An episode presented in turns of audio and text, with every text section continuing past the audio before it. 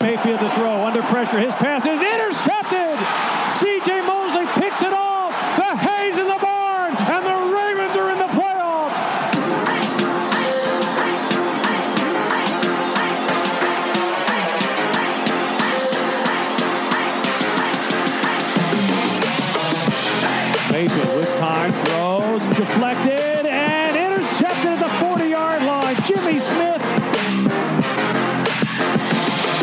Jackson throwing down the seam. He's got his rookie tight end, Andrews. He's at the 30 yard line. Jets a tackle 20, 10, 5, touchdown Ravens. So, hallo und herzlich willkommen zur zweiten Folge des German Flock Talks. Ähm, nach wie vor der erste deutsche Ravens Podcast. Mein Name ist Manuel Vögel und ich werde wie immer begleitet von Nils Lennart Zinser und Manuel Allheit. Auch ein äh, sonniges Hallo von mir heute an diesem wunderschönen Tag. Ja, auch von meiner Seite aus ein wunderschönes Hallo in die Runde. Ja, äh, Folge 2. Wir haben es ja letztes Mal schon angekündigt. Diesmal dreht sich dann alles um den Draft, der diese Woche noch stattfindet. Und ja, äh, das soll so der große Themenaufhänger sein. Äh, davor gibt's noch ein, zwei News äh, um die Ravens. Und äh, ja, womit wir starten wollen, ist, äh, der Spielplan ist raus. Äh, ich muss sagen, ich bin ich weiß nicht, wie es euch geht, Jungs, aber ich bin mit dem Spielplan sehr, sehr krass zufrieden. Vor allen Dingen, ich weiß nicht, ob es euch aufgefallen ist. Wir haben immer ein Heimspiel, Auswärtsspiel, Heimspiel, Auswärtsspiel. Also wir fangen mit Auswärtsspiel an, aber wir haben quasi, das ist immer im Wechsel und das zieht sich die komplette Saison durch. Das finde ich riesengenial. Das ist sicherlich gut, dass wir nicht irgendwie vier Auswärtsspiele am, am Block haben. Ich glaube, so die, die Raiders oder die Bucks, irgendjemand hat da so richtig in die Vollen gegriffen. Ähm, ja, wie seht ihr den Spielplan? Ja, ähm, ja, ist ein schöner Spielplan. Ne? Also mich freut es auch persönlich mit dem Start zum Reinkommen bei äh, Dolphins und Cardinals. Ist natürlich auf dem Papier her jetzt im Moment sehr einfach. Ähm, aber man kann, weiß ja, was Fitzmagic alles so machen kann. Dementsprechend Vorsicht, aber ich sag mal, auf dem Papier gäbe es schwerere Spieler zum Einsteigen. Ähm, dementsprechend ist es auch schön, äh, ja, man kann sich leicht eingrooven als gegen, ich sag jetzt mal die Patriots oder so. Ähm, Woche zwei, Sizzle kommt nach Hause. Was gibt Schöneres? Ähm, ja. Viel muss man dazu nicht sagen. Ja, also ich sag da auch jetzt nicht so viel dazu. Spielplan ist Spielplan. Mir ist es eigentlich immer relativ egal, auch wenn es da immer schön eine Konstellation gibt, wenn man viel fliegen muss. Das ist schon richtig, das kann schon schief gehen.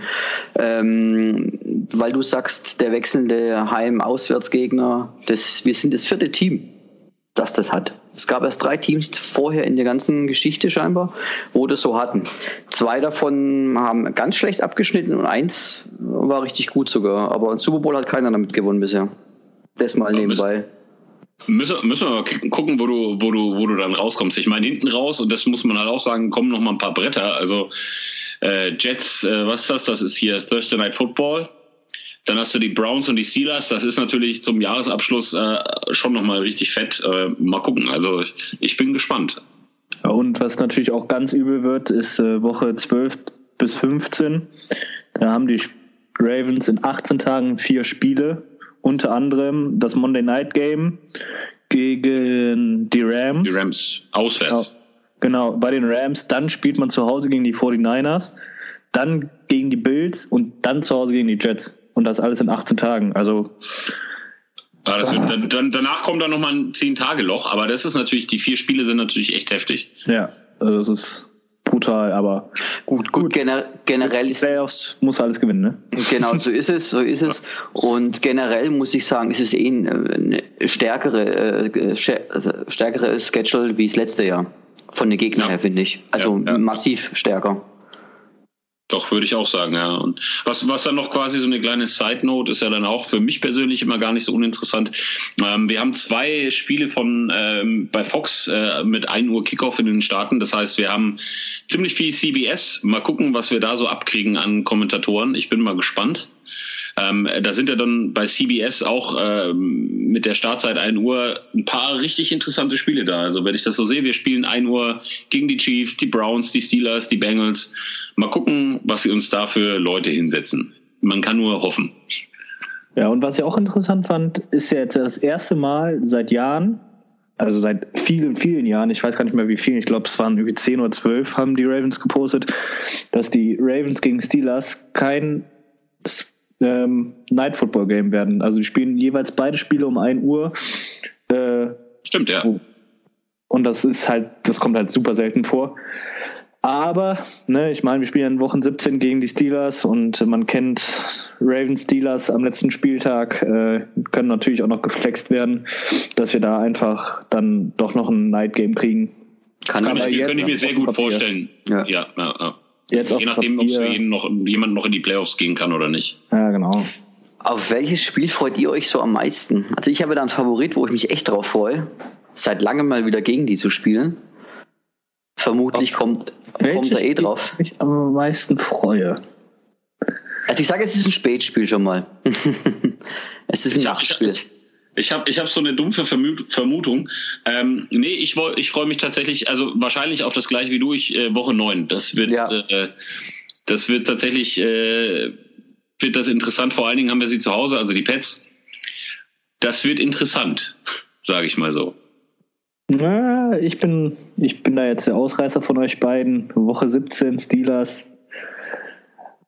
Wir haben da jetzt noch eine Rechnung offen, nachdem wir da vor drei Jahren da in letzter Sekunde aus den Playoffs geworfen worden sind. Äh, dieses Jahr sind die Steelers fällig in Woche 17. Ja, ja ich, ich, liebe es, gegen die Patriots zu spielen, weil es ist nicht schöner, als wenn Brady einen Sack kassiert. Das, ist das, das feiere ich so dermaßen hart vor dem Fernseher da kann das Spiel fast verloren gehen. Solange der äh, etwas abkriegt, bin ich immer schwer, schwer Ja, und was, was, halt auch, was halt auch immer sehr, sehr cool ist gegen die Pets, ich finde, da, da, da merkt man, dass Football einfach wie Schach funktioniert. In, in Spielen gegen die, weil, weil man kann halten von den, von den ganzen Leuten da oben, was man will, aber in Sachen Taktik und, und, und, und, und Spielvorbereitung sind die wirklich ganz, ganz weit oben. Also wer, wo auch her auch immer sie ihre Informationen bekommen, lassen wir das offen. Aber da sind die wirklich ganz groß und das, das fasziniert mich dann immer bei, bei Begegnungen gegen die, weil du einfach merkst, wie viel Taktik, wie viel, wie viel Vorbereitung und wie viel Analyse da auch drinsteht, wie viel Mathe, das ist unfassbar. Also das ist immer dieses Spiel. Aber klar, hinten raus, die, die Steelers ist auch nochmal eine richtig, richtig harte Nummer dann hinten raus. Dies, dies Jahr müssen wir sie packen, geht gar nicht anders. Ja, ich bin ein bisschen, na, ich weiß nicht, die Bye Week in Woche 8.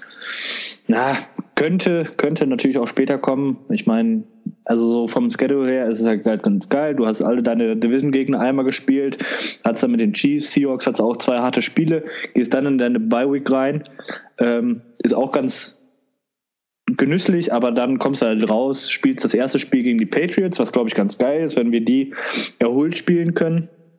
Aber dann spielst du auch noch gegen die Rams, gegen die 49ers. Also so hinten raus, wie du jetzt schon sagtest, es wird nochmal brutal. Ja, also wie gesagt, hart ist die Schedule. Das wird kein Selbstläufer, das ist richtig hart, finde ich. Also ja, stark, starke, starke Gegner. Ja, und dann sag ich sag mal so in, in Sachen in Sachen Reiseplanung, was was ja dann auch nochmal, wenn wenn jemand von euch von uns rüberfliegen will, ist natürlich sind die Rams nicht ganz uninteressant. Ende November, es wird da trotzdem nicht ganz so kalt sein in in Kalifornien unten. Da kann man sicherlich äh, und man kriegt gut Karten, weil äh, Rams mh, hm, äh, und das könnte auf jeden Fall interessant sein für so ein Auswärtsspiel. Also Auswärtsspiele, um hinzufliegen. Also sind natürlich alle Spiele ganz interessant, aber das könnte auf jeden Fall was sein. Die Spieler sind zurück im, im Trainingszentrum äh, für die Off-Season-Workouts. Äh, wurde auch fleißig bei Instagram äh, gepostet. Da seid ihr beiden wahrscheinlich ein bisschen äh, mehr unterwegs als ich. Äh, wie, wie sieht das aus? Was gibt's Neues aus dem Trainingscamp? Willst du? Was gibt's Neues? Das ist eine gute Frage. da, gibt's, bist, da bist du, glaube ich, also ich habe das schon mitgekriegt, die ganzen Stories und sowas. Äh, es wird unglaublich viel gepostet ja. haben unglaublich viel Spaß, aber mehr als so irgendwas direkt Neues, glaube ich, kann man da, glaube ich, nicht draus berichten, würde ich jetzt mal behaupten. Sie sind am Trainieren. Also was halt ganz cool ist, dass halt sowohl Earl Thomas auch als, äh, als auch Tony Jefferson da im Trainings, also bei den Workouts sind. Das heißt, ne, die können sich direkt schon mal äh, eine Chemistry aufbauen oder verstehen sich auch sehr gut. Wirkt so ein bisschen auf den Bildern. Beide haben da ein Bild von sich gepostet, wo sie sehr zuversichtlich sind für die neue Saison. Ähm, ja, und sonst sind da auch viele mit dabei, die man einfach kennt. Und ja, aber groß, große Neuigkeiten gibt es ja nicht. Wo, wobei ich, wobei ich immer sagen muss, ich finde es immer, ich finde es schon immer sehr, sehr gut, wenn, wenn ich sag mal in Anführungszeichen gestandene Spieler, also sind ja gestandene Spieler die Jungs, wenn, wenn die da sind und ich sag mal alles, was, was nicht verpflichtend ist, wo keiner mit der Pistole hinter dir steht und sagt, okay, du musst jetzt mitmachen, wenn die aber mit gutem Beispiel vorangehen und da sind und Präsenz zeigen, das finde ich schon sehr, sehr gut. Ja, auf jeden Fall. Gebe ich dir recht. Und das könnte man fast als Überleitung nehmen, eben weil die Frage aufgetaucht ist von unseren Zuhörern, ähm, wer bei uns demnächst Leader in der Defense werden kann. Finde ich, das ist gerade so eine optimale Geschichte, wenn die zwei, also so jetzt schon arbeiten, das ist wirklich mehr als gut. Also und ich glaube, die zwei sind auch diejenigen, wo es mit übernehmen könnten. Und in den vorderen Reihen würde ich da momentan ganz arg auf den Matt Judon tippen, der glaube ich da auch einiges in die Richtung arbeiten wird. Ja, ne, was, was, was äh, hier äh, Patrick O'Wasser, wie heißt der Typ, wie spricht man das aus, Mann? Oh, sag einfach Und, Peanut. Sag ja, ah, Peanut. geil. Und, also, und Nuaso. Und, und Nuaso. Ja, ich sag auch immer Peanut. Ich schreibe auch immer nur Peanut, weil aber es, aber es ist Frage, Mal lass, lass uns dieses, wie wir überlegen, wie man es ausspricht, bitte irgendwo noch bringen in dem Produkt. Das ist so gut. Jedenfalls Peanut. Ähm, nein, muss man, äh, ihn sehe ich schon, also äh, es gab ja auch neulich einen Artikel auf der, auf der Ravens-Seite, ihn sehe ich da schon auch irgendwo äh, so ein bisschen, so ein bisschen vielleicht im, im, im Kommen so, aber klar, äh, also so, ich, ich sag mal, wenn du, wenn du Top-Dollar bezahlst für jemanden in der D, dann muss der auch Verantwortung übernehmen und Earl Thomas sehe ich da trotzdem weit vorne, ganz ehrlich. Also. Ja, und also man merkt es auch immer wieder äh, auf Instagram, Tony Jefferson, der Junge, der wird auch nochmal, was Leadership angeht, dieses Jahr hochgehen oder noch einen Schritt mehr machen. Also der, er hat dann auf Instagram hat er sich verabschiedet von Tony, äh, von ähm, Eric Weddle, dass er so viel von ihm gelernt hat. Ähm, hat sich dann auf, äh, auf Earl Thomas gefreut, direkt ein Bild mit ihm zusammen gepostet. Und ähm, ja, es wirkt schon, wirkt schon, dass er bereit ist, um den Step zu machen, die zum Beispiel ein Eric Weddle hinterlassen hat oder ein CJ Mosley.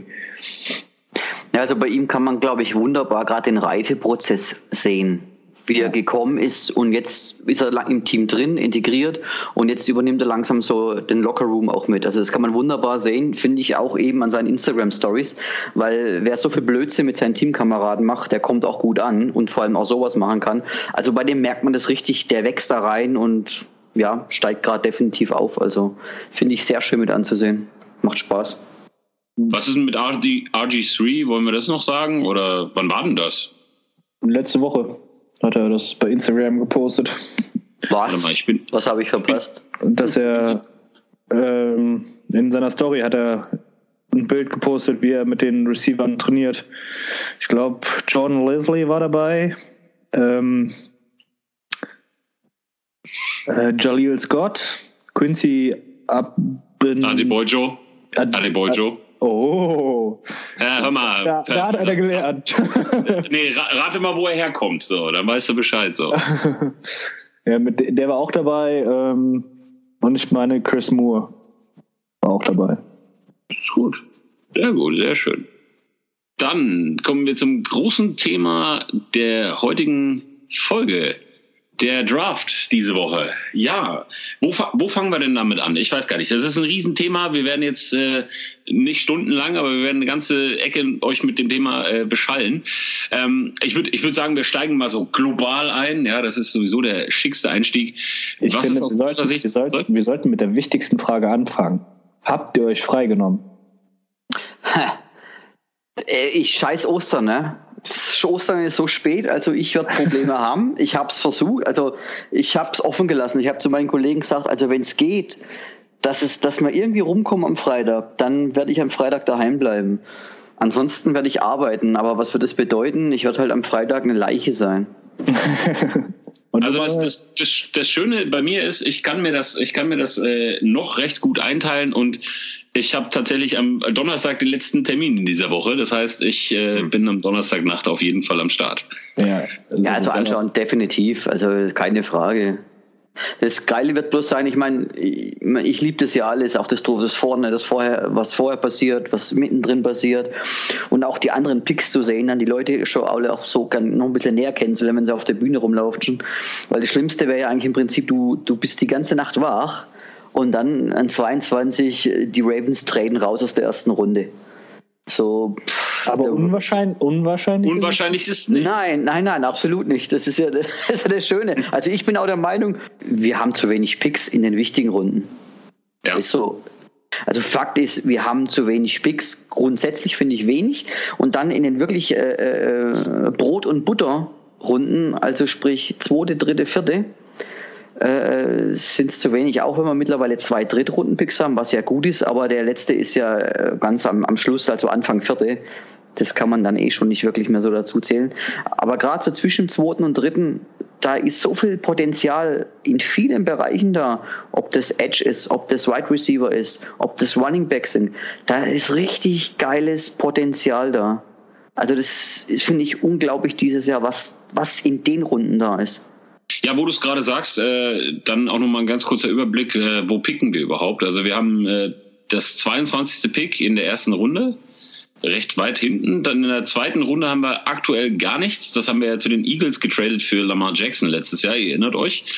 Dann äh, in der dritten Runde haben wir ein Pick, das 21. Dann haben wir in der dritten Runde noch das 38. Ähm, und dann haben wir noch äh, ein Viertrunden-Pick. Zwei. Zwei Viertrunden-Picks. Einmal den Elfer und einmal den 21er. Ach so, stimmt. Äh, und dann haben, und dann haben wir noch zwei Viertrunden-Picks. Dann kommt noch, also dazu kommt dann noch ein Fünftrunden, ein Sechstrunden, zwei Sechstrunden und ein Siebtrunden-Pick. Nee, kein. stimmt nicht. Siebtrunden-Pick haben wir nicht. ich, äh, leider kein Siebtrunden-Pick. So.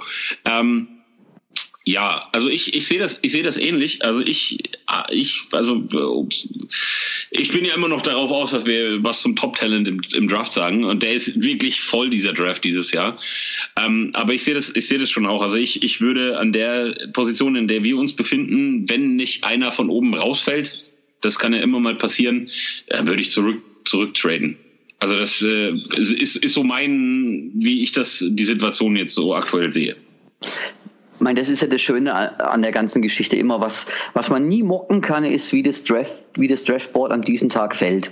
Du weißt es nicht, was passiert. Und das ist eigentlich immer das Schöne. Äh, es kann ja sein, dass wir an 22 tatsächlich einen Spieler picken können, der wirklich unglaubliches Talent noch hat, äh, wo man dann zugreifen muss. Aber ich habe so vom Gefühl her, muss ich sagen, äh, die letzten Jahre, wie es war, und ich glaube auch, wie der Eric de Costa da das weitermachen wird, ist, wird der mehr auf, ja, auf mehr Picks gehen. Also ich kann mir nicht weiterhelfen, aber das, das Gefühl habe ich, außer es fällt echt ein unglaublich guter Spieler so tief. Ähm, ja, sehe ich auch so. Also wir haben definitiv einen First-Round-Pick an der 22. Der Draft ist definitiv nicht so gepickt in der ersten Runde, dass ich sagen würde, jo, an der 22, den würde ich nehmen. Ähm, klar, man weiß nie, der Quarterback-Run, der wird kommen. Dementsprechend wird auf einer anderen Position noch ein Spieler zurückfallen. Ähm, aber ich sehe keinen Spieler so an der 22, wo ich sagen würde, jo, lass uns den nehmen, dann sind wir glücklich. Auf der anderen Seite wieder muss er halt auch sagen, gut, wenn wir schon, ich sage jetzt mal, relativ unzufrieden mit dem 22. Pick sind, wie groß wird da der Markt sein? Also kriegst du für den 22. Pick, also will da jemand hoch? Das wird die Frage sein, weil wenn die Spieler nicht da sind, wirst du auch keinen Markt haben, um dich da zurückzutraden und dann auch noch deine Picks zu bekommen, weil sind die anderen Teams ja doof, wenn sie sagen, okay, da ist kein Spieler, der uns gefällt, wir gehen jetzt hoch. Musst du, musst du aber von der Seite sehen, wenn sie genug Picks haben, die anderen Teams, kann ich es machen. Ich sehe das ja eher aus der kann. Seite, dass, dass wir zu wenig haben in den wichtigen Runden. Deswegen, also wenn einer echt viel hat, kann er sagen, vielleicht will er, will er den Spieler, ne? den und den Receiver vielleicht, keine Ahnung. Also ganz ausschließen würde ich es nicht, aber ja, du hast schon recht. Wenn kein Markt da ist, dann kannst du auch schlecht traden. Es kommt, also für, für mich kommt es halt ganz, ganz krass drauf an, was machen die Leute vor uns. Also, wie gesagt, ich, ich könnte mir schon vorstellen, dass ein, zwei äh, wirklich gute Jungs irgendwie rausfallen aus den 20, wo ich dann sagen würde, okay, die könnte man vielleicht dann 22 picken, weil sie am Anfang der zweiten Runde weg sind. Das ist so mh, das, was ich mir so denke. Aber das kommt halt so ein bisschen drauf an. Und das ist halt genau das, was man immer nie weiß. Ja, also, wo ich halt sage, so, wenn man, wenn man einen richtig, richtig guten will, muss man hoch und, allen, und ansonsten fällt entweder einer raus oder nicht. Das ist so ein bisschen das, was, was ich so sehe. Das Einzige, was ich mir vorstellen könnte, wo dieses Jahr äh, mehr fällt als gedacht, sind die Cornerbacks. Das weiß ich noch nicht so genau, weil das Problem ist der Hype um die Edge Rusher, wo völlig übertrieben ist, wo völlig überzogen ist. Ich, ich weiß nicht genau, ob die, die, dass die Teams nicht ein bisschen anders sehen wie das allgemeine äh, Journalistenvolk, sage ich jetzt mal.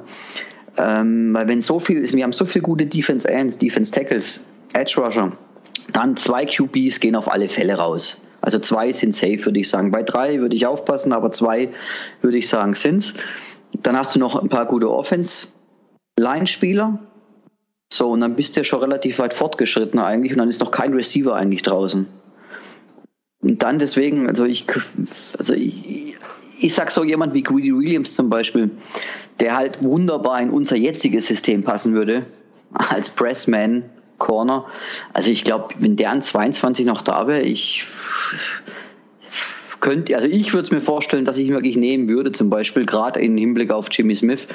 Letztes Jahr, nächstes Jahr, wer weiß, wie es ist. Meine Meinung. Ja, ich bin da auch ein bisschen, es kommt halt auch ein bisschen, also die Cardinals werden so ein bisschen den Draft bestimmen, sage ich mal. Ähm, ob die Gerüchte stimmen, ob sie da den Kyler Murray an die Eins nehmen oder nicht. Weil wenn sie den nicht an der Eins nehmen, dann wird es tatsächlich diesen Quarterback-Run geben. Dann werden einige Teams sagen, wir gehen jetzt hoch, um Kyler Murray zu bekommen. Dann hast du auch noch Dwayne Haskins. Nehmen die Cardinals an Eins Kyler Murray, wirst du diesen Run nicht haben. Ähm, ja, Cornerback, Grady Williams, ich weiß nicht. Also du hast recht, er passt super in, äh, ins Scheme rein und wenn er jetzt noch ein Jahr lernen kann, hinter Jimmy Smith, hinten Brandon Carr, hinter Humphrey, dann ist das für die Zukunft ein solider Pick an der 22. Ähm, ja. Aber auch nur dann, wenn es keinen vernünftigen Trade-Partner gibt, ne? Genau, also das ist jetzt die Voraussetzung, also genau. definitiv, also keine Frage. Wenn es Trade gibt, runter äh, ein bisschen mehr Value in der Mitte holen, weil wie gesagt, es gibt so viel geile Edge Spieler und so weiter. Also da kann man echt noch schön, schön was holen, auch Offense Line. Ist schon gut, was, was da in der Mitte geht. Ja, das, das ist wohl richtig. Aber also das Ding, das Ding ist halt, also ich sehe den, den, den Greedy Williams ist, ist ein guter. Also der, wenn man sich äh, rein, also ich habe den, ich habe ein paar Spiele von ihm gesehen tatsächlich auch. Und wenn man sich die, die Zahlen anguckt, also der, der kann schon, der kann schon auch zocken. So ist es nicht. Ähm, ja gut, ich, ich, also ich finde ihn halt mega geil. Also ich persönlich, ich meine, ich, ihr wisst, ich Defense-Fanatiker, und hier DK Metcalf, da kriege ich echt, da stellen sich bei mir alle Haare, wenn ich, wie sie den gehypt haben und wo ich auch völlig übertrieben finde, das ist es überhaupt nicht wert, der Kerl. Aber ich fand es einfach nur geil, wie All Miss gegen LSU gespielt hat, was der Herr Williams mit dem Herrn Metcalf gemacht hat. Der hat den komplett rausgenommen, der hat gar keine Einwirkung aufs Spiel gehabt und deswegen feiere ich den so. Liegt vielleicht auch daran, bin ich wieder voreingenommen. Ja, also da hat er, da hat er definitiv meinen Rebels wirklich zugesetzt. Zu Grady Williams, also wie wir ja schon gesagt haben, der ist halt ein Man-Press-Corner. Ähm, muss noch lernen. Also der, ich denke nicht, dass es direkt so einer, der aus Feld kommt und direkt spielen kann. Ich denke, wie gesagt, ihm würde es gut tun, wenn er noch ein Jahr hinter Brandon Carr und Jimmy Smith, die halt nächstes Jahr in der Offseason Free Agent werden, das darf man halt auch nicht vergessen und die werden auch nicht jünger. Also ich glaube, Brandon Carr ist ja irgendwie schon um die 30, Jimmy Smith ist, glaube ich, auch 31. Ähm, also da muss man sich definitiv noch einen jungen Spieler holen. Greedy Williams sehe ich jetzt definitiv als möglichen Ersatz, muss ja nicht unbedingt sein. Hat dieses Jahr vier Interceptions gefangen, wenn ich mich jetzt nicht verlesen habe. Doch, habe ich. Er hat dieses Jahr nur zwei, zwei Interceptions gefangen. Sorry. Ähm, hat aber neun Stops hinbekommen. Wie gesagt, also ich denke, er wäre ins, also zukünftig eine Verstärkung, aber für nächste Saison halt kein, ähm, ja, wie gesagt, kein direkter Starter. Ähm, ja, wie seht ihr das? Ja gut, wie gesagt, deswegen sage ich ja, das ist gerade, was du sagst, nächstes Jahr Brandon Carr und Jimmy Smith. Wobei Jimmy Smith, ich meine, er hat zwar irgendwie so, ja, wir behalten den und so weiter, alles schön und gut, aber ich, ich, ich traue da keinem GM, egal wer es ist, weil wenn im Juni irgendwie es heißt, mh, hm, der Postcard Juni kommt, wo man bei Jimmy Smith am meisten einsparen würde, wenn es dazu käme, äh, bin ich ein bisschen vorsichtig. Aber ich finde es natürlich toll, wenn wir den Vertrag wirklich durchspielen und den bezahlen, weil er hat oft restrukturiert. Deswegen ist der Vertrag dieses Jahr so hoch mit seinen 15 Millionen Cap Space. Und so wie er gespielt hat, und letzten Endes ist er, denke ich mal, jetzt weitaus gesünder wie letztes Jahr noch, den kann man schon mit durchziehen. Und dann für das Jahr drauf, finde ich, ja, du kriegst halt so einen extremen Need, wenn du dann sagst, der fällt raus und K fällt raus. Dann hast du schon wieder so ein Mega-Need. Und das könnte man damit auffangen. Wobei man sagen muss, der beste Overall Cornerback ist wahrscheinlich Brian Murphy, aber ich finde halt der, der Greedy halt in diesem Man-to-Man so abartig geil, deswegen favorisiere ich den als Cornerback. Aber ob das dann jetzt so eintrifft oder nicht, lassen wir eh mal dahingestellt sein. Ich, ich glaube halt nicht, dass du, dass du äh, Byron Murphy noch bekommst. Also auf der 22. Das kommt noch dazu. Das Klar, wenn, dazu. wenn man irgendwie, aber, aber der ist halt, also der, das wäre aber auch wieder jemand, da kannst du sagen, der spielt auch im Zweifel. Also weißt du, ich meine, da würde ich mir jetzt nicht so Sorgen machen, dass ich sage, okay, der bräuchte noch ein Jahr, der, wo, also klar, jedes Jahr, das jemand hat, wo er sagt, ich kann von jemandem, der Erfahrung in der Liga hat, lernen, ist ein gutes Jahr. Aber den könntest du spielen lassen. Also da würde ich, hätte ich jetzt keine Sorgen. Also das ist ein guter. Ähm, das ist halt immer die, also ich, ich, ich glaube schon auch, dass wir auf der Corner-Position in so ein Problem reinlaufen. Ja, so ein bisschen. Und nochmal kurz zu Greedy Williams. Der hat in seinem ersten Jahr wo der für LSU gespielt hat, hat er ein Passer-Rating von 19,4 gehabt, also was in seine Richtung kam. Dabei sechs Inter Interception gefangen, einen Touchdown zugelassen. Im zweiten Jahr war er dann nicht mehr ganz so nicht mehr ganz so solide, hatte immer noch ein Passer-Rating von 58,1, dann nur noch zwei Interceptions und zwei Touchdowns. Also Skillset ist ja vorhanden. Und wie gesagt, ne, wie du jetzt schon sagtest, ähm, der wird halt kein Day One Starter sein, aber für die Zukunft denke ich, also wenn man jetzt einfach mal bedenkt, dass Jimmy Smith und Brandon Carr nächstes Jahr beide gehen sollten oder gehen könnten, dann werden wir nächstes Jahr das Cornerback-Problem haben. Wie gesagt, wenn es keinen Trade-Partner gibt, wäre Greedy Williams definitiv ein Pick, wo ich sagen würde, okay, den haben sie für die Zukunft getätigt. Ähm, Fände ich persönlich ganz okay besser als ein Wide Receiver, wo man dann hofft, dass er ein Day One Starter ist. DK Metcalf ist auf jeden Fall, also ich, ich, ich will mal noch mal sagen, ich, ich bin ja immer erstaunt, wenn ich solche Fotos sehe. Dann frage ich mich immer, wie man das natural hinbekommen will. Also weil ich kenne den, den Jungen ja, also zumindest im Sinne von vom Sehen. Ich habe alle seine College-Spiele gesehen. Ähm, äh, der hat also so körperlich noch mal nach der letzten College-Saison wirklich einiges draufgepackt. Und wir reden über einiges, wo ich dann immer so sage, so, hui, da musst du schon richtig pumpen, ja, dass das so aussieht und ob das alles so funktioniert ohne. Aber gut, äh, wie gesagt, ich, ich mag den als Typ. Natürlich ist ein Rebel. Ähm, aber gerade, ich meine, von den, von den Rebels sind, ist ja einiges äh, auch oben mit drin. Also DK Metcalf, AJ Brown, den ich sehr, sehr gerne sehen würde, wobei ich trotzdem eher bei der Defense bin. Und dann haben sie noch einen, äh, einen Offensive Tackle hier, diesen Little haben sie auch noch. Das ist auch noch, Greg Little ist auch noch ein interessanter Spieler, könnte ein interessanter Spieler sein. Weil du eben schon so sagtest, AJ Brown würdest du sehr gerne sehen. Ich bin davon, also von AJ Brown nicht so der große Fan. Also ich würde lieber einen Greedy Williams nehmen für die Zukunft als äh, irgendwo versuchen, Day One Starter zu suchen, den es dann wahrscheinlich nicht gibt. Also ich, ich, ich glaube halt, sagen wir es mal so, ich habe ich hab mit, mit Wide Receiver in der ersten Runde so meine Probleme, weil die letzten Picks, ähm, also beziehungsweise das Kein letzte Pick. Wide Receiver Pick war Kein eher so, Kein Pick, wenn ich dich unterbrechen muss, kein ja. Pick von den Ravens in der ersten Runde Wide Receiver war je ein Erfolg. Kein einziger. Wir haben es also nicht oft gemacht, wir, wir können es nicht oder die können es nee. nicht, keine Ahnung. Und deswegen, also deswegen bin ich da halt auch sehr, sehr skeptisch. Wie gesagt, äh, auch, auch von dem Jungen habe ich alle Spiele gesehen, aber das Ding, das Ding ist halt so, ich, ich bin tatsächlich, äh, vielleicht bin ich da auch in der Minderheit, weil du, egal welche Homepage du aufmachst, welche Zeitung du quasi aufschlägst, wir brauchen Wide Receiver. Irgendwie brauche ich, also was heißt ich persönlich, aber irgendwie sehe ich das nicht so. Also vielleicht äh, habe ich das exklusiv, aber ich hätte eigentlich entweder gerne einen Tackle oder irgendeinen Edge Rusher, aber das wird schwierig, weil, weil der Markt recht, also wie soll ich sagen, das ist alles wieder so hektisch. Aber ähm, da sehe ich eigentlich schon eher unsere, also wenn man es jetzt kurzfristig sagt, wenn man sagt, okay, man will irgendwas haben, was wir brauchen und was uns kurzfristig weiterhilft, dann wäre das wahrscheinlich eher eine Position, auf der ich was machen würde. Ja, Offense Line kann man eh nie genug draften letzten Endes. Das ist immer das Ding. Also das würde sowieso gehen, wenn da jemand auch fallen würde, was ja durchaus vielleicht auch möglich wäre.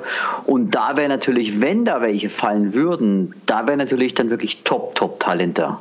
Also wenn O-Liner fallen, weil sie nicht gezogen werden, weil irgendein Run auf was anderes stattfindet, dann, dann musst du ja fast zugreifen bei den Kandidaten, die einem da jetzt ins Auge springen würden. Ja, aber dann, dann will ich mal mit euch ein kleines Spiel spielen. Wir sind an der 22 dran. Wir haben die Wahl zwischen Farrell, den Edge Rusher von Clemson, oder den Center von, ah, wie heißt er, Brad, Bradbury? Mhm. Oder Bradbury. Bradbury. Wen würdet ihr picken? Ähm, Farrell ist, ist ein 4-3-D-End. Der glaube ich nicht, der, also, der ist ein geiler Spieler der ist richtig gut, aber das ist für mich so der typische 4-3 Defense End. Ich glaube nicht, dass der in unser äh, Schemata reinpasst, in unser Scheme, glaube ich nicht. Also der ist top, ich finde ihn total cool, aber nicht in unserem Scheme, meine Meinung. Also da würde ich fast eher zu dem Center, zum Bradbury tendieren. Sehe ich absolut genauso. Also gibt's gar nichts. Würde ich genauso machen. Dann lieber den Center. Chase Winovich oder Greg Little? Um Gottes Willen, Winovich. Äh, das ist, ja gut, das ist Zweitrunden eigentlich Talent, ne? Also Erstrunde sowieso nicht. Ja, ja. Der, beim Little bin ich jetzt überfragt. Ole Miss ist ein Rebel. Okay. Also sag, sagen wir es so, ich, äh, er ist äh, super, er hat Left Tackle gespielt bei den, bei den, äh, also die Blindside dicht gemacht bei den Rebels das äh, auch durchaus erfolgreich, ähm, wenn ich das so sagen darf. Aber ich hab, fand ihn in der letzten Saison nicht so gut wie in der Saison davor. Ähm, das mag sicher ähm, auch, auch an, an, an den Umständen, ich meine, wer sich an am College Football auskennt, wir hatten jetzt also bei den Rebels einen Bowl-Ban und so und das gab da ziemlich viele Probleme, aber er war in der Saison davor für mich subjektiv einfach stärker. Das äh, lässt sich an den Zahlen, wenn ich mir die reinen Zahlen angucke, dann bestätigt sich das nicht. Denn er hat hier, also er hat 2017 mehr Strafen gehabt, er hat mehr Sex zugelassen, also zwei, zwei Quarterbacks-Hits Hits und zehn Hurries. Da war auch 2018 noch mal besser. Das mag aber daran gelegen haben, dass die Rebels äh, extrem viel RPO gemacht haben und mit äh, Jordan Tiamo halt einen super mobilen Quarterback hatten. Insofern wird er sehr, sehr gut reinpassen. Also ich, ich sag mal, der, der kennt das, wenn, wenn der Typ hinter ihm einfach abdreht. Das hat er jetzt äh, zwei Jahre hintereinander gehabt. Also das, äh, das ist nicht das Problem für ihn. Okay. Und wie gesagt, also grundsolide. Javon Taylor, Offense Tackle Florida oder Brian Burns, Edge FSU. So, das ist jetzt ein bisschen schwieriger. Jetzt wird es schwieriger, ja. Ja. Also ich gehe davon aus, dass beide wechseln an der 22, aber man kann ja mal so ein Entweder-Oder-Spiel spielen. Ja, das ist ganz, das ist ganz witzig. Also, ja, Burns, der muss noch Gewicht aufpacken. Er ist noch ein bisschen schmalbrüstig, da muss noch ein bisschen was drauf. Ansonsten ist es, glaube ich, ein, der kann, der kann viel lernen und kann gut werden, sagen wir es mal so. Aber er ist halt einfach zu leicht. Also der, bevor der in den Draft kam, war er irgendwo bei 230, 230 Pfund oder so und hat schon für den Draft aufgepackt. Also der ist einfach, glaube ich, zu schmal. Und das Problem ist, wenn du dann, ich weiß nicht, das weiß ich gar nicht mehr, war das einer. Hat halt extrem gute Technik, ne? Genau, das war, war, das war Technik bei ihm. Ne? Bullrush hat er ja. eher weniger gemacht, das war mehr die Pass-Rush-Moves. Was dann wiederum gut ist eigentlich. Ja, also definitiv ein Kandidat. Also wenn er wirklich da wäre, würde ich wahrscheinlich eher zu ihm tendieren. Auf der anderen Seite ist es ein lang, ist es auch ein, kein Day-One-Starter, würde ich sagen. Hätte ich, hätte ich wahrscheinlich auch so meine Zweifel, ob er direkt startet. Ja. Also, also ist, er, mü er, müsste wahrscheinlich. Er müsste, weil er so genau. Gepickt, er müsste, ja, aber ja. Ob, er, ob er die Produktivität, also ich, er ist jetzt hier gerade mit aktuell mit 2,49 gelistet. Schwer ist er nicht. Nee, also deswegen. Aber also dafür als, kommt er halt schnell raus, ne? Ja, aber als 3-4 Outside-Linebacker musst du schon, ja. Das ist halt das, willst du wieder einen Spezialisten haben? Ist es wieder zu arg pass-rushig? Weil, weil Run-Stop-Percentage ist ja schlecht. Also gegen Run ist er schlecht. Schlicht und ergreifend. Aber ist auch kein Wunder mit dem Gewicht dann. Also wenn man der PFF also sagt an dazu nimmt, ja pff, schwierig.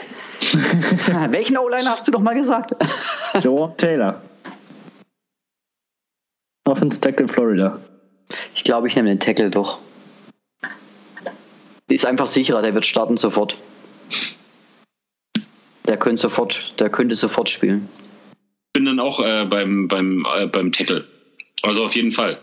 Okay. Der wird, der wird starten. Und wenn du dann anguckst, also wo der seine Sprechen hat, ist so bei Screens und sowas, muss man halt gucken, inwieweit wir sowas damit implementieren.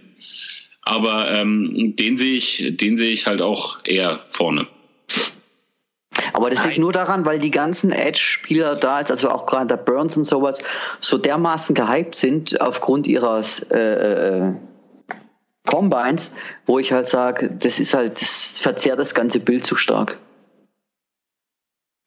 Also wenn du mich fragst, ich würde lieber zu, also wenn, wenn wir beim Trade werden, wenn du gerade schon Offense und, und Pass Rusher zurücktraden, irgendwo an 30, 31 hinter, falls es möglich wäre, oder erst ganz früh erste Runde, dann würde ich zum Beispiel da einen Jalen Ferguson nehmen. Das wäre für mich so vom Value und von dem, was er kann und was er werden kann, so das Optimal. Ja, der war ja, der war ja First Round Talent, bevor er da seine, seine Off-Field Problems ans Licht gekommen sind an der Highschool. Oder? Genau, wobei, wobei ich sagen muss, mein Gott, wenn ich mit 18 mal eine Schlägerei im McDonalds hatte, äh, who cares? Also, ne, der hat keine Frau geschlagen oder sonstiges, ja, der hat eine Schlägerei im McDonalds gehabt, mein Gott. Jetzt kannst also, du mal hat gereicht, um vom Combine ausgeschlossen zu werden. Was ich persönlich ah. nicht gut heiße, aber. Genau, also das finde ich ja, das habe ich, den Zusammenhang habe ich nicht ganz verstanden gehabt. Und der wird definitiv auch noch ein bisschen fallen. Machen wir ja. noch einen, weil das jetzt so viel Spaß gemacht hat. Hakim Butler, Wide Receiver Iowa State oder Calvin Harmon, Wide Receiver NC State? Gehen wir mal nur auf, auf Receiver. Ich glaube, glaub, äh, würde ich jetzt Hakim nehmen. Manuel? Ich sinniere, ich sinniere. Wobei, jetzt, wenn also, ich, jetzt muss ich nochmal nachschauen. War das nicht so, dass der Butler Metcalf auch einer derjenigen waren, die scheiß viele Drops hatten? Wollte ich gerade sagen. Also ich bin persönlich kein Fan von Hakim Butler. Der wird in jedem Big Board ziemlich weit hoch. Ja, genau, genau. Aber, jetzt, aber jetzt, der hatte so unfassbar oh. viele Drops auf dem. Ja, genau. Ja, 15,5% Droprate. Ja. Unglaublich schlecht. Das, genau, das war bei Hakim Butler mein, was ich im Hinterkopf hatte. Stimmt. Ja. Aber, aber es ist halt ein mega krasses Downfield-Threat, wenn du überlegst, dass der mehr 20 plus Yards Downfield hatte als alle anderen im Draft zusammen. Das muss man halt auch sehen. Also, je nachdem, was du halt willst, aber. Genau, je nachdem, was du willst. Aber also elf, ich elf, also der, der, erinnert mich so ein bisschen an, an, an unseren letzten Erstrunden-Draft-Pick für Wide Receiver. Perryman. Ja. Genau. Da wo auch, da wo okay. auch die Drops über, übergangen worden sind und scheiß drauf und siehst, was bei rausgekommen ist. Ja. Also Calvin Harmon im Gegensatz dazu hat 4,7 Drop Rate, also 4,7 Prozent. Er ist gerade das Gegenteil davon eigentlich, ne? Ja. Ähm, Deep Passing Reception 13, damit ist in der, also 20 Yards plus. Also ist er 14. in der Draftklasse und fängt 37,1 Prozent seiner tiefen Pässe, die in seine Richtung kommen. Hat aber allerdings auch nur zwei Slot Receptions, also den kannst du nicht in den Slot packen. Aber man könnte das Spiel auch mal rumdrehen, um, um gerade jetzt, sage ich mal, den Wide Receivern gerecht zu werden. Sollten wir da picken, Wide Receiver, wie das sich alle wünschen. Gehen wir mal davon aus, es wären alle da. Es wäre noch keiner weg. Ist zwar Quatsch, aber was würdet ihr dann für einen nehmen? Also rein vom Tape her, sage ich jetzt mal. Also ich könnte mir quasi einen auf dem Board angucken und ich könnte sagen, ich will kannst, genau es den. Sind, es sind alle da, genau.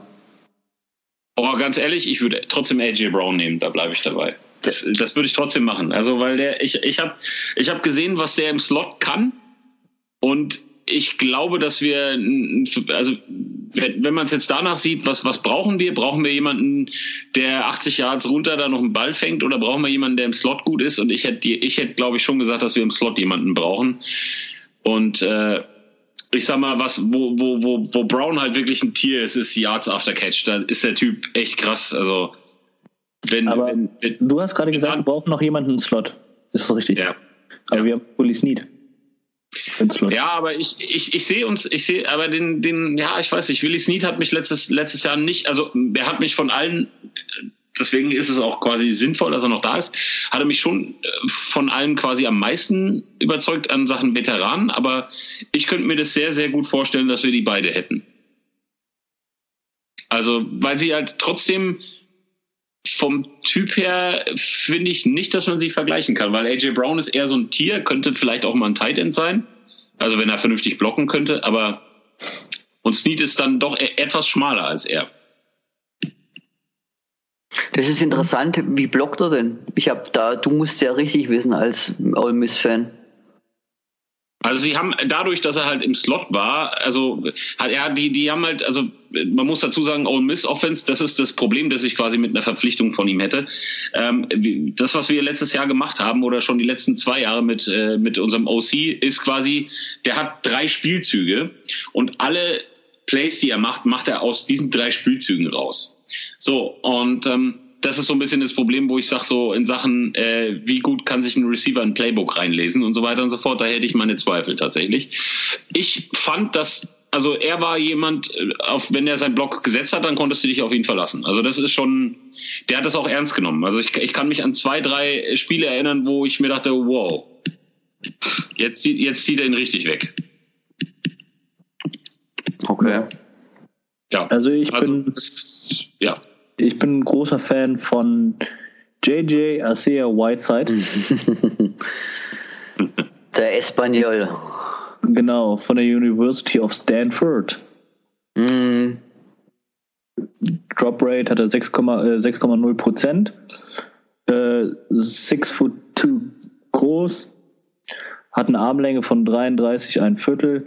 Und ich habe letztens gelesen, dass er die meisten äh, Bälle gefangen hat in der Endzone, also die meisten Highballs ja. aller Wide Receiver.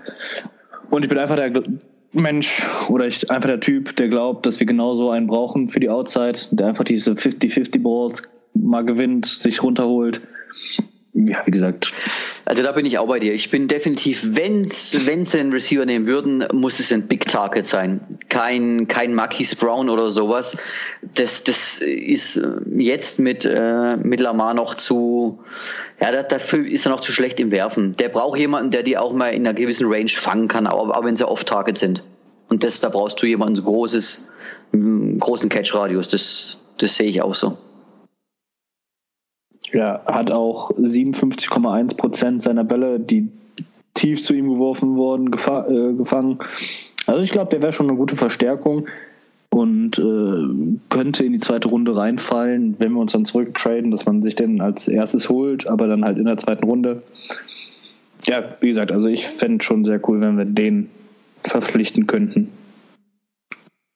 Aber ich glaube, das würde auch funktionieren mit, äh, mit Zurücktraden. Das ist genau wieder der Punkt. Ja, also ich glaube nicht, dass er in der ersten Runde geht. Ah, ah, ah, ah. Aber weil die sind, unter, die sind die Unterschätzten. Also, Ja, genau, genau, genau.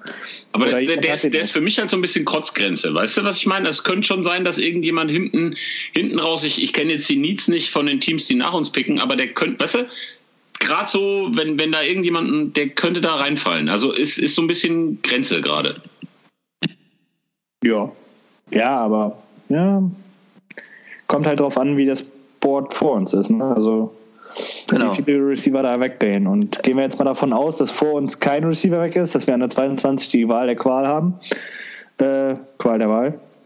Ähm, würde der halt deutlich weiter nach hinten fallen, weil ich denke, ja, definitiv. So AJ Brown oder so ein Nikhil, Nikhil Harry ja, einfach definitiv. höher auf ja, dem Board ja, ja, ja, Also ich kann, ich kann mir nicht vorstellen, dass die bei 22 noch, also weder Metcalf noch Brown, äh, die werden da alle weg sein. Das ist. Ich weiß Aber nicht, ich habe mit irgendjemandem hab mit irgendjemandem eine Wette laufen zu AJ Brown, glaube ich. Ich muss mich wieder erinnern, mit wem. Aber das ist recht interessant, weil wenn wirklich, also ich, ich sehe das auch so, wenn, wenn mal der Schuss losgegangen ist, Wide Receiver, dann kann das ganz schnell mal kurz gehen. Aber dann, dann fällt was anderes. Du musst das immer so sehen. Es ist doch eigentlich eindeutig. Die große Stärke im Top-Tier-Talent ist die Defense eigentlich. Trotzdem sprechen viele über wahnsinnig gute Skillspieler auch. Und wenn die so früh genommen werden, dann fällt irgendwas anderes. Muss ja logischerweise. Ja. Was dann die Wahrscheinlichkeit für ein Trade hoch von einem anderen Team? Wieder wahrscheinlicher wird. Absolut, genau. genau, Also deswegen, das ist das schöne erste Runde letzten Endes. So wie das Board fällt, äh, so kommt es dann letzten Endes. Aber ich glaube, wir können im, im Großen und Ganzen sagen, äh, ein bisschen zurücktreten und noch ein paar Picks vielleicht kriegen, wäre wär die optimale Variante, würde ich jetzt mal behaupten. Ja. Kann man auf jeden Fall so sehen. Auf jeden Fall. Zweite Runde, zweite Runde haben wir ja erstmal noch, stand jetzt kein Pick. Genau, Stand jetzt, zweite Das- Runde, haben wir nix, können wir nichts machen. ja. Gehen Dritte wir jetzt Runde. einfach Was, mal drüber. was, was, was würdet ihr in der dritten Runde machen? Also wo, wo geht's da für euch hin? Ja, dritte Runde würde ich dann zu den Receivern gehen. Wenn wir in der ersten Runde keinen Receiver picken, natürlich. Ähm, also da laufen definitiv ein paar Leute rum, die wissen, was sie machen, die Talent haben. Also äh, ich bin ja ein großer Notre Dame-Fan, hier so Miles Boykin, finde ich super. Ähm, ja, viele projecten uns ja auch da einen Running Back. Ja. Oder ein Edge-Spieler. Ja, oder ein Edge, genau. Edge, genau, also Edge halt ein bisschen auf den ersten Pick an, den wir machen. Ge Ne? Genau, also was in, an drei definitiv in der dritten Runde da ist, ist Edge. Da wird einiges noch da sein, wo man was mit anfangen kann. Klar, Langzeitprojekt auch, äh, ohne Frage. Das ist aber in der, in der dritten Runde immer. Also da muss der Glück, Glücksgriffe machen, so wie, wie, wie äh, let, letztes Jahr jetzt letzten Endes Mark Andrews, wo dann so viel spielt, wo viel, so viel Snaps macht.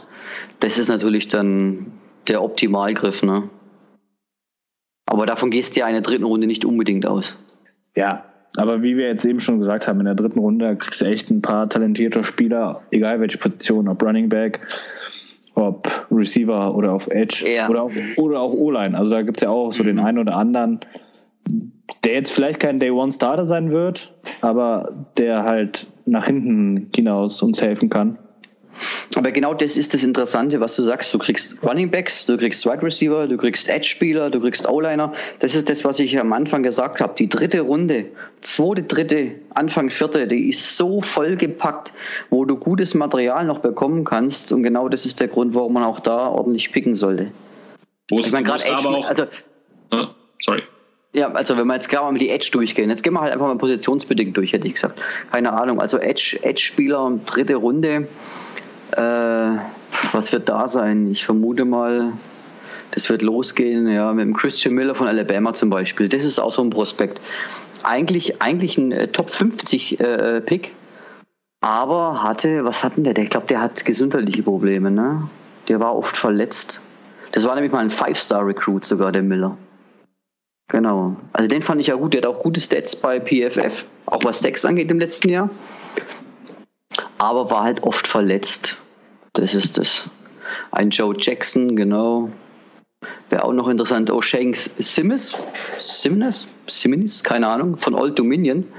Finde ich auch total interessant. Also das wären für mich so die drei, die Drittrunden-Edge-Spieler. Was natürlich genial war, ich weiß nicht, habt ihr, habt ihr euch schon mal ein Tape angeschaut von Zach Allen? Oder sagt euch der generell was? Mir tatsächlich nicht. Boston College, Zach Allen, Also wenn du mal Zeit hast, musst du, musst du mal Tapes von dem anschauen. Der Typ ist riesig, äh, 6'4", 280 Pfund. Der ist, und ist ein Monster, ein Monster gegen den Run. Das ist unglaublich. Also gefühlt ist er an jedem, bei jedem Play, wo ein Run ist, ist der dran. Also unfassbar. Der dominiert die Line so dermaßen. Ein, ein also absolut geiler Run Defender. Edge vielleicht noch nicht, aber gut, das kann ja noch werden, das weiß ich nicht. Aber gegen Run finde ich den mega. Also absolut mega. Wer mir jetzt aufgefallen ist, der wäre auch für die ähm, späteren Runden interessant, also eher so fünfte, glaube ich. Max Crosby. Max Crosby, ja, von Michi Michigan, oder? Also nicht Michigan Wolverines, sondern Michigan State, glaube ich, ist der, oder? Ja, das kann sein. Ich bin gerade Äh, dabei. East, ja, ne, ja, Eastern Michigan. Eastern Michigan, ja, genau. Mhm. Genau, genau. Ja, den finde ich auch super.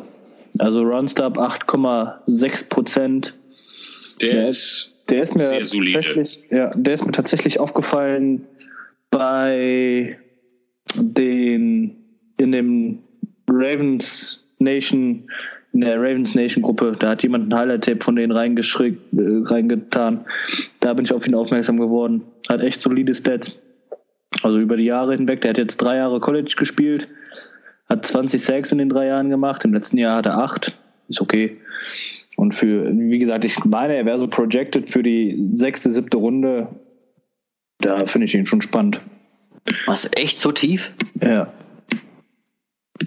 Habe ich gelesen, ich bin mir nicht ganz sicher. Also den hätte ich jetzt, den hätte ich jetzt wesentlich höher drauf. Ist auch 6 foot 4 groß, 255 Pounds. Also den, muss ich sagen, also den glaube ich, dass der fast höher ist. Ich meine, klar, mm, also auch gerade PFF Grade, also wenn du den, den Gesamtgrade anschaust mit 88,2, ne, der ist ja unheimlich, aber das hat natürlich damit auch was zu tun, gegen was für Gegner du spielst, ne? ist, Was ist für die sechste, sechste Runde, sagt die, sagt NFL.com. Echt? Boah. Ja.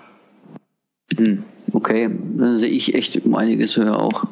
Auf eine, hat auch einen guten Combine gehabt mit 4,66 im 40-Yard-Dash. Also für die spätere Runde, so fünfte Runde, könnte ich mir vorstellen, dass es auf jeden Fall ein spannender Spieler wird, den man picken kann. Gut, Running Backs. Was meint er? Vierte Runde. Da haben wir auch zwei Picks.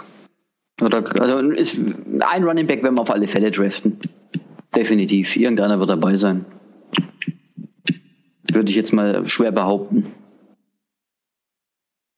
Ja, da ist ja die große Frage, also Running Back mäßig kannst du da tatsächlich dieses Jahr nur Leute picken, entweder du willst einen Receiving Running Back oder Genau. du willst einen Power Running Back. Du, du kannst, du kannst kriegst aber nicht Team- diesen All-Around, genau, du kriegst aber keinen All-Around Running Nee, Back. das wäre nur Josh Jacobs, erste Runde. Genau. Und dementsprechend, also ich gehe davon aus, dass wir nochmal uns für den Receiving Running Back interessieren. Und ich bin ja ein Riesenfan, also was heißt Riesenfan? Ähm, wo ist er denn jetzt? Von David Montgomery. Von Montgomery. Mhm. Den finde ich ja super. Hat, Aber der, aber ich glaube, der aber ist auch eher der Power Running Back und kein Receiving Running Back. Also den. Aber der hat bei PFF hat er auf jeden Fall super Stats. Und was halt auch das Problem ist, der hat halt jetzt schon 1662 Snaps gespielt im College, was halt für Running Backs leider auch immer noch ein Downgrade ist, hatte dabei 624 Läufe, ja, und hat fast 3000 Yards geholt. Also Stats sind gut, aber der hat auch schon viel Tacho, weil er halt echt viel ja. den Ball bekommen hat. Das ist das Schöne fast beim Josh Jacobs, ne? Das ist so krass. Der hat eigentlich noch so wenig, weil der erst letztes Jahr Starter geworden ist. Das ist unglaublich, was der Snaps. Überleg mal, der hat in vier Jahren 712 Snaps. Das ist nichts eigentlich. Das ist gar nichts für einen Running Back. Also der ist, wird frisch sein und der ist als Bester. Also, ja, ich finde, also das wäre so ein Kandidat an 22 eigentlich zu früh wahrscheinlich noch, ne? Generell so Running Back erste Runde habe ich immer Bauchschmerzen. Aber sonst wäre das eine coole Socke. Also den, der würde uns wahrscheinlich auch, auch, auch weiterhelfen können und vor allen Dingen hätte er noch mal ein bisschen Zeit zu lernen auch. Das ist natürlich auch nicht von der Hand zu weisen. Aber ich, ah, ich weiß nicht. Also ich, ich würd, da würde ich mich schwer tun auf 22. Ja, auf alle, ja, nee, also definitiv. So, so, so, so, aber selbst, selbst so, ich weiß nicht, irgendwie, da, da drückt mir der Schuh woanders. Ja, als auf der Running Back Position. Definitiv. So. Das ist definitiv.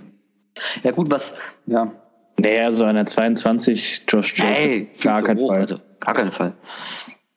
Wen ich halt auch interessant finde, aber man halt nicht so ganz, also ich persönlich weiß hier nicht einzuschätzen. Miles Sanders ist der Nachfolger von ähm, Saquon Barkley. Penn State, oder? Penn State, genau. Mhm. Ich fand das Tape dieses Jahr ganz gut, also hat mir ganz gut gefallen. Ähm, muss man halt gucken. Also wie gesagt, ich weiß halt nicht, wie die Ravens da jetzt entscheiden, was sie sich da für einen Running Back holen wollen.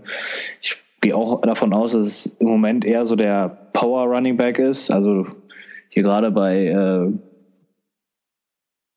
PFF sieht man, dass er halt extrem stark im Yards After Catch ist.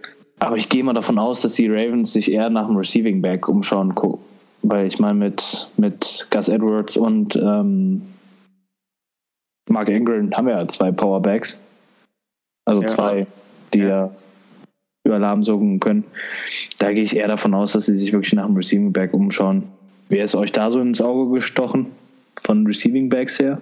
Von der Rec kann ich dir jetzt gerade aus dem Stegreif gerade gar keinen sagen. Ich glaube, das ist dann eher ganz weit hinten.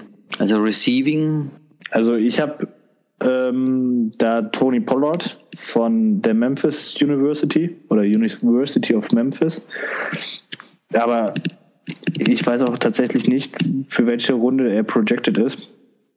Der hat halt ganz, ganz solide Werte. Also der hat eine Breakaway Percentage von 47,8 Prozent. Also schon stark. Yards per Route Run hat er 1,78. Hat aber auch eine hohe Drop Rate. Und hm, ist Runde 6 bis 7. ja, keine Ahnung. kann, da habe ich, muss ich echt sagen, habe ich tape-technisch dahin gar nichts angeschaut, kann ich echt nicht sagen. Also so rein von den, wenn ihr jetzt von den Stats ausgeben müsst, scheinbar äh, ein AJ, hm, tja, wie heißt der? OLED? Keine Ahnung. Ohio University von, pf, keine Ahnung, was das ist. Der hat ein Wahnsinns Receiving Grade.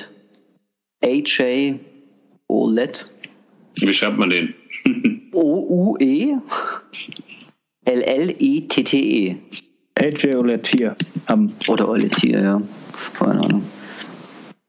Also der hat einen Wahnsinns Receiving Grade bei PFF. Das ist Ja. echt krass. Das ist unglaublich. ist halt die Frage. Weil genau, es muss man ohne Tape ist sowas dann ganz schwer zu sagen. Also der Ja. Overall, Overall Grade ist super.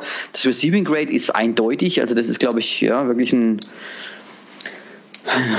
ein guter Catching äh, Running Back. Aber pf, keine Ahnung, ohne Tape ist das absolut nichts aussagekräftig. Kann ich hier nichts zu sagen. 21 Receptions letztes Jahr für 212 Yards. Und in welcher Runde ist er projected? Er hat eine eigene Homepage. Kann ich schon mal sagen. Das ist ja, also im Übrigen Ohio Bobcats für den Fall, dass jemand gucken will. Ähm, ich guck mal. Nobody knows. Aber es ist immer schon super genial, wenn man eine eigene Homepage hat. Und er hat echt, also, er braucht einen Friseur. So. also zumindest, wenn man sein Foto bei ESPN anguckt. Ja, also Ja. wie gesagt, da muss, muss man einfach mal schauen. Es gibt auch spannende Leute, also auch so ein Tony Pollard. Von den Grades her sieht das alles ganz gut aus. Ohne Tape ist das natürlich immer ein bisschen schwieriger. Wie gesagt, muss man einfach mal schauen. Gut, Man hat auch mit Gus Edwards und, sorry, dass ich ja nochmal unterbreche, Ja. man hat einfach mit Gus Edwards und Mark Ingram einfach auch zwei Running Backs, die auf dem Feld stehen. Mark Ingram hat hat letztes Jahr bewiesen, dass er auch mal auf eine Route gehen kann. Ähm, dementsprechend ist da der Need nicht so groß. Und dann kann man sich da halt auch einen entwickeln oder man holt sich in der Free Agency noch jemanden.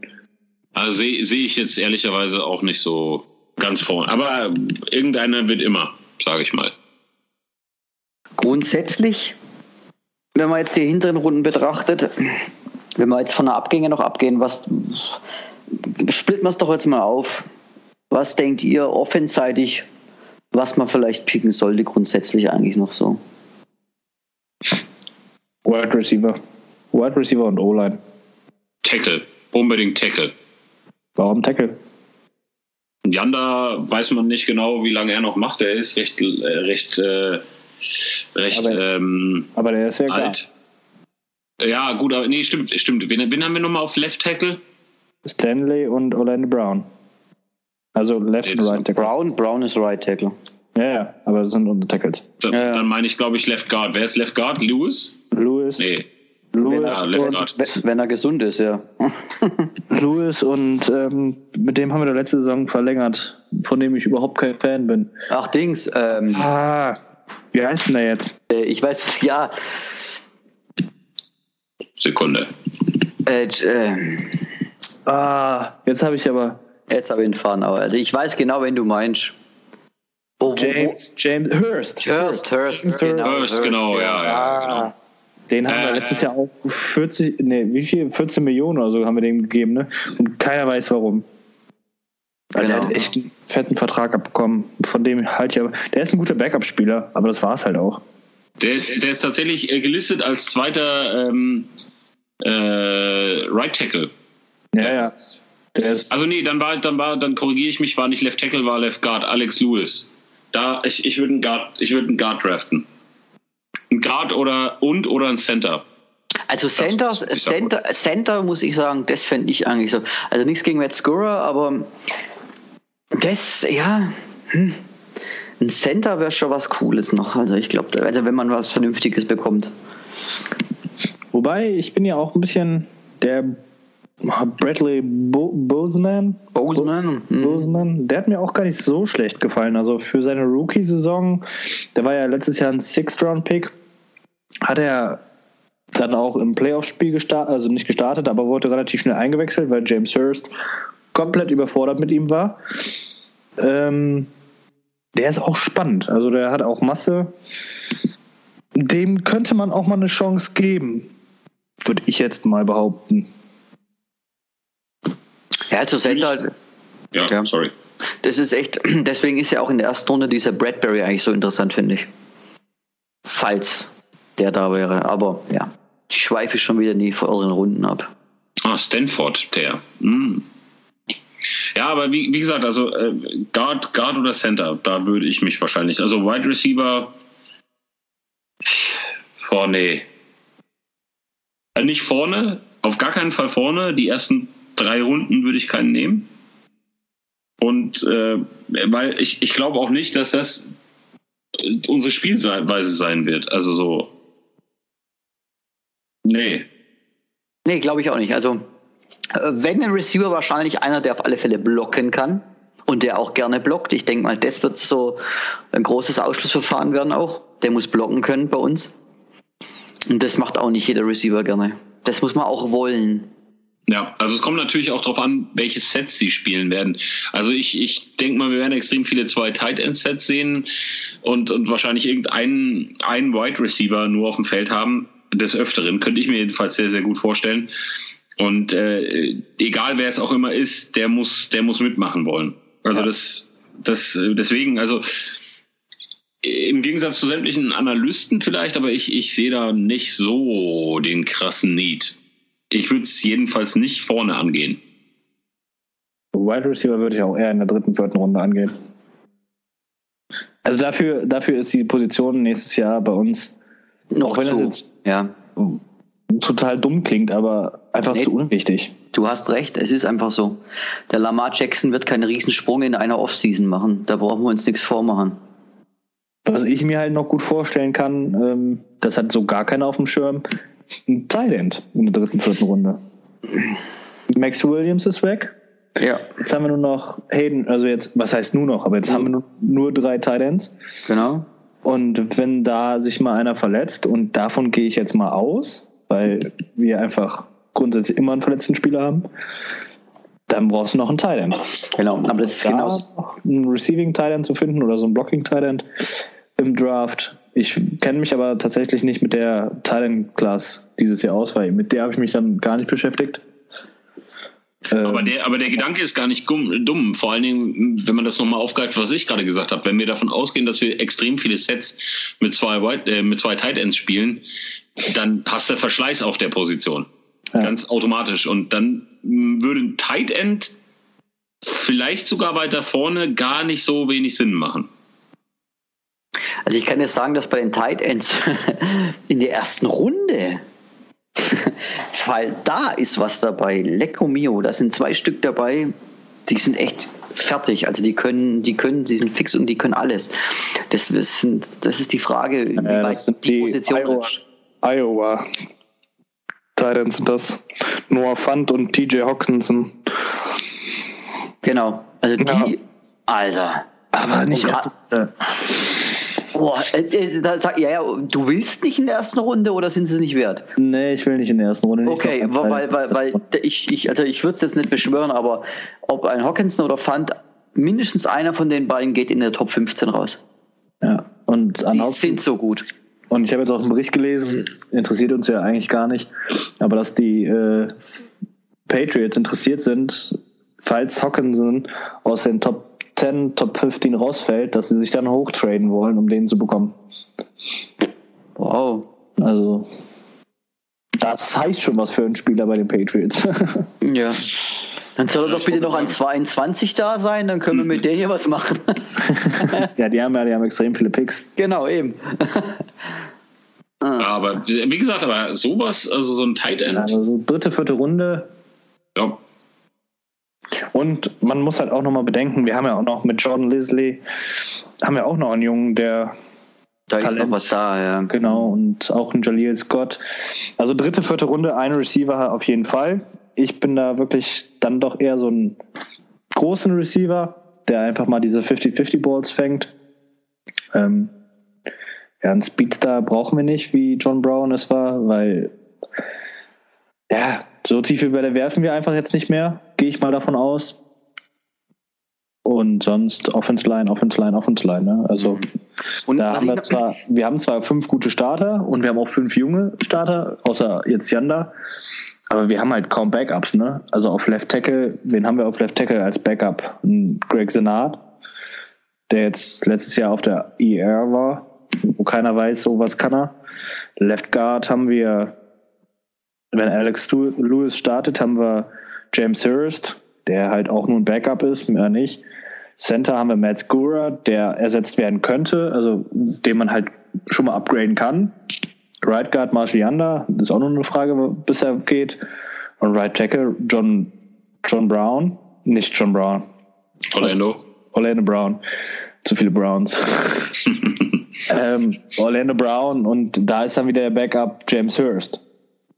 Also wie gesagt, da kann man ruhig nochmal ein paar, paar upgraden und auch einfach den Konkurrenzkampf da nochmal anzuheizen, um da wirklich alles aus den Spielern rauszubekommen. Ja. Wo auch, also glaube ich, auch noch komplett unterm Radar fliegt, äh, ist, ist der Inside-Linebacker. Ja, stimmt. Also das ist definitiv, also wir haben jetzt Kenny Young und, und Peanut. Da ist zwar noch was hinten dran auf der Practice Squad mit dem Chris Board und so weiter, aber das ist ja alles nicht, äh, das wissen wir halt nicht, inwieweit die jetzt schon bereit wieder sind. Das weiß die Staff besser, aber ansonsten würde ich sagen, ist da dringend was vonnöten. Inside Linebacker, ja. Ja, Inside Linebacker, definitiv. Also das, äh, das äh, würdet ihr sehe ich uns so in Runde 3 oder so. Wollte ja, ich fragen, würdet ihr Devin Bush oder Devin White an der 22 nehmen? Ja. Das sage ich ja. Aber auch nur die zwei, weil alles andere, der ist ein großer Drop-off hinten runter. Also, da also die, die, die zwei werden es wert sein, aber der Rest. Nicht, auf gar keinen Fall. Nö. Dann, wird's, dann kommt eine ganze Weile lang nichts mehr. Die Frage genau. ist halt, willst du, willst du, das ist halt so die Frage, will man da, wenn man da Top-Talent will, müsste man hoffen oder einen der beiden, dass halt einer der beiden da fällt? Und ansonsten musst du irgendwo, sage ich mal, Richtung dritte Runde so. Dann ist da jemand da. Das ist so die, die hm. Idee an der Stelle. Aber sonst. Ja, in der vierten Runde ist halt auch die Frage, wen kommst du dann da noch, ne? Also ich als großer Notre Dame-Fan würde jetzt auch wieder auf Notre Dame tippen, aber der auf den Devon Coney. Mhm. Aber der ist halt auch so langsam, ne? Also Ist halt die große Frage. Also ich, ich glaube, also Inside Linebacker oder Linebacker ist, ist eine ganz schwache Klasse dieses Jahr. Ja. Ja. Ganz, ganz schwach. Die ist echt boah, außergewöhnlich schwach. Da gibt es die zwei und dann gibt es nichts mehr. Also vor allem nicht für die ersten zwei Runden. Nee, Glaube, Aber das, das, ist halt, das ist halt die Frage. Geht, kriegt man so einen? Also das könnte tatsächlich noch jemand sein, der rausfällt. Nimmt man dann einen von den beiden oder sagt man, okay, man nimmt irgendeinen, also weil wir, wir werden einen brauchen, das ist relativ klar. Aber nimmt man dann einfach irgendeinen von unten? Also es kommt darauf an, wie weit er fällt. Also wo ich noch nehmen würde, ganz einfach wäre der Mac Wilson. Den habe ich jetzt ganz vergessen. Den finde ich eigentlich auch ganz cool noch. Auch wenn er seine Schwächen hat. Aber das wäre jetzt einer, wenn der in der dritten Runde noch verfügbar wäre, warum nicht? Also, ja, für- ich, für, für die vierte Runde würde ich Tavon Corney auch nehmen. Aber wie gesagt, der hat halt. Ist halt auch noch ein Diamant, ne? Also den muss man halt Ja. auch noch schnitzen und so. Und also, dass uns jetzt einer auf Anhieb weiterhilft, das sehe ich nicht. Mhm. Außerdem die beiden. Und also beim besten Willen, wenn die fallen, dann nimmt sich einen die Bengals und die anderen nehmen sich die Steelers. Also, Vermutlich, ja, genau. Also so weit, die werden nie so weit fallen. Da muss Genau. schon was Gravierendes passieren noch, dass die so weit fallen würden. Genau, also auch weil jeder weiß, wie, wie, die schlecht die Klasse Position ist. Genau, Ja, wie schlecht genau. die Klasse ist. Genau, also das ist Das unwahrscheinlich. macht halt den Marktwert von den beiden auch nochmal höher. Was man noch auch noch sagen kann, was auch noch jetzt abgesehen vom Inside Linebacker ist, glaube ich, der Defense End. Eigentlich eine starke Position in den letzten zwei Jahren. Aber jetzt dieses Jahr wird es doch dann langsam eng, würde ich sagen, weil was ist mit dem Brent Urban? Der ist immer noch Free Agent, richtig? Ja. Mhm. So, und dann, gut, der Willie Henry kommt aus der Verletzung zurück. Den haben wir auch noch. Dann den Wormley. Wormley, aber Pierce und Will, ja, Williams ist ja eher Nose Tackle. Genau, das ist der Nose Tackle. Gut, den Sex Sealer haben wir noch. Da war mal letztes Jahr ganz, ganz da war ja, mal kurz ein Hype. Der Ja, könnte, Preseason, ne? genau, aber der könnte was werden auch trotzdem. Was ich spannend fand, man hat auch gar nichts mehr von Patrick Ricard gehört. Als Defense. Nee, gar nicht mehr. ja. Also da war ja, jeder hat ja gesagt so, oh, der, der kann beides spielen und auf beiden Positionen ist er gut, aber so am Ende der Saison war der ja nur noch inactive. Ja, wo man ja dazu sagen muss, das war ja eher so eine Off-Field-Geschichte. Also da äh, haben sie ihn ja komplett aus dem Radar genommen. Da hat er ja, ich weiß nicht, hat er getwittert oder so, Freunde der Sonne, lasst die Finger von Twitter. Ja, genau. Ähm, Ganz und das-. Mhm. das, äh, da, da hat er sich auch den, einen Fehltritt geleistet, aber das lag ja dann, glaube ich, auch schon wieder ewig und drei Tage zurück. Ähm, wobei ich ihn auf dem Feld eigentlich ziemlich interessant finde, weil er halt beides kann. Man muss, man muss mal gucken, äh, es ist ja immer so ein bisschen so, wenn du in Ungnade fällst wegen auch viel Zeugs, ob du dann noch eine Rolle spielst oder nicht. Da bin ich mal gespannt. Also ich würde es ihm wünschen, weil er so vom, vom, vom Spielertyp her extrem interessant ist, aber da hat er sich natürlich einen Bärendienst erwiesen.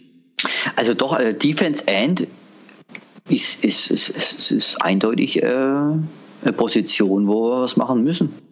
Also wenn man Urban nicht wieder verpflichten, Danach sieht es nicht aus. Er war jetzt Nee. unlängst äh, bei den Titans ja. vorige Woche. Ähm, tja, Also ja, also wenn man jetzt das doch definitiv, also Defense End, wie gesagt, nachdem der Jernigan, der vor zwei Jahren we- weggegangen ist, lassen, weggetradet worden und so weiter. Also Jernigan, der ist noch Free Agent. Also, falls man Bock hat, könnte Okay. man den zurückholen. wobei jetzt über die Klasse haben wir noch gar nicht gesprochen heute. Defense End ist auch eine Mega-Klasse. Gibt's mega gute Leute. Richtig gute auch. So nebenbei mal. in der Klasse kenne ich mich tatsächlich überhaupt gar nicht aus. Defensive End. Wenn, wer, wer, wer ist da, wer ist da krass? Also wer, wer geht da gut? Von den Top Mhm. Also ich spreche von der Interieur-Defense-Line spreche ich jetzt. Also ja, Defense Tackle, also das ist jetzt, also man, klar, die Top-Picks sind klar, ist Quinny Williams, Alabama, aber ist ja eh völlig raus. Wobei der wahrscheinlich, sage ich mal, also der ist für mich sogar noch besser wie Nick Bosa. Also wenn man jetzt zwar nicht positionstechnisch vergleicht, aber ich finde den Typ echt noch Stufe besser. Ed Oliver von Houston. Dann der Jeffrey Simmons, aber der ist verletzt. Der könnte fallen. Der hat, der hat sich das Kreuzband im Februar gerissen. Aber ist ab- Ungünstig. ungünstig, aber ist davon abgesehen äh, Top-Tier-Talent. Also der könnte fallen, aber der wird, wenn überhaupt, noch Ende des Jahres spielen. Wobei, wenn einer Anfang des Jahres einen Kreuzbandriss hat, ich glaube, mit dem braucht man nicht mehr großartig ähm, rechnen eigentlich. Und dann hinten raus die ja die ganzen, die ganzen äh, Clemson äh, Wilkins und so weiter. Also da ist schon Material vorhanden. Dexter Lawrence ist auch von Clemson.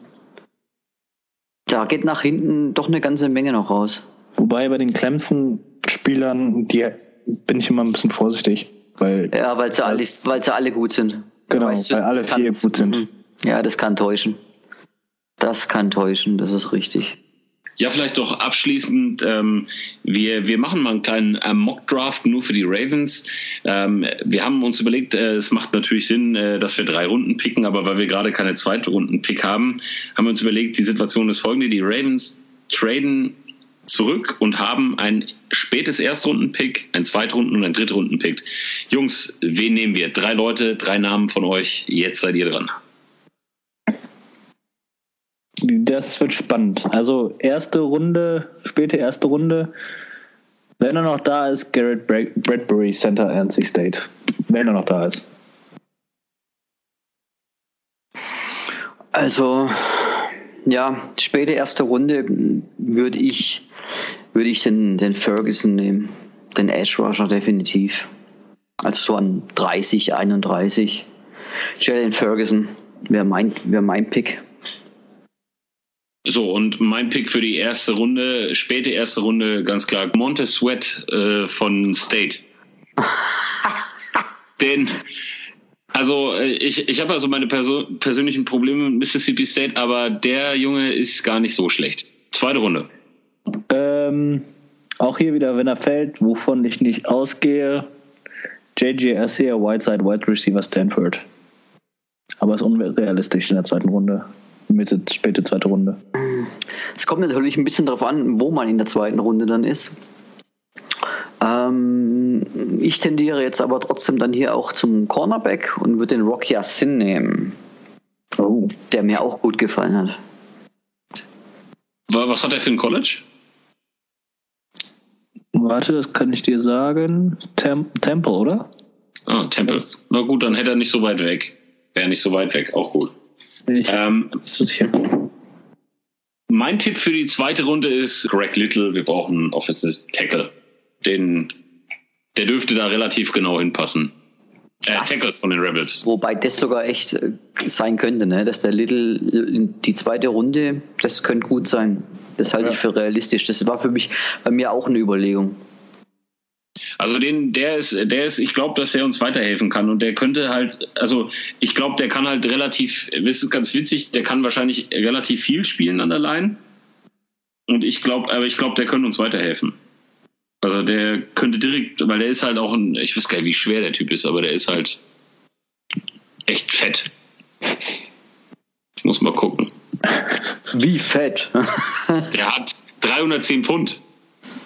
Also kein, kein, äh, kein Leichtgewicht. So, äh, dann äh, springen wir in die dritte Runde. Was sind eure Tipps? David Montgomery, Running Back, Iowa State. Ja, ich sollte jetzt auch langsam mal Offense mal wieder was überlegen. Ne? Ich kann nicht schon wieder Defense nehmen, das ist ja schrecklich. Also ich sag mal, wahrscheinlich dritte Runde könnte, obwohl es wäre Anfang dritte Runde, vielleicht Enkil Harry. Arizona State. Der, wird- der wird auch in der ersten Runde gehen. Erste, Nein. zweite Runde. Nein, Nee, der fällt. Okay. der fällt. Wir sind jetzt in der dritten Runde, oder? Ja. Okay, also wenn ich, äh, wenn, je nachdem, was in den ersten beiden Runden ähm, passiert ist, hätte ich gern den Guard von äh, Wisconsin, äh, Bo Ben Shovel, whatever sein Name ist, also den kann kein Mensch aussprechen, aber den Guard, der hat, glaube ich, auch Center gespielt bei denen. Den würde ich nehmen. Aber der wäre wahrscheinlich ein Reach, also der fällt wahrscheinlich eher in der vierten. Könnte aber auch dritte sein. Und ansonsten einen Tight End. Aber da weiß ich nicht genau welchen.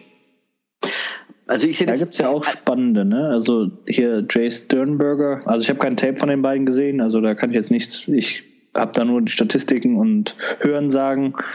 Ähm, kann ich da nur widersprechen. Irv Smith von Alabama und Jace Sternberger, so für Day 2, sind auf jeden Fall spannende Kandidaten. Oh, und Dawson also, Knox ist für die zweite Runde pro projected. Das ist ja auch spannend.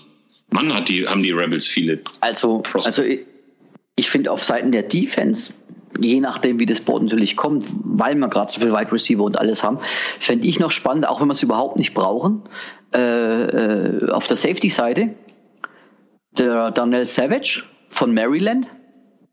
Der Typ ist richtig geil. Und ich bin mir auch nicht sicher, äh, da war mal ein Hype über von dem Nas äh, Nazir Adderley aus Delaware. Aber da ist auch ruhig drum geworden. Das sind beide Safeties. Hatte vier Picks, der Typ aus Maryland. Der muss, von dem muss den Tape anschauen. Richtig geil.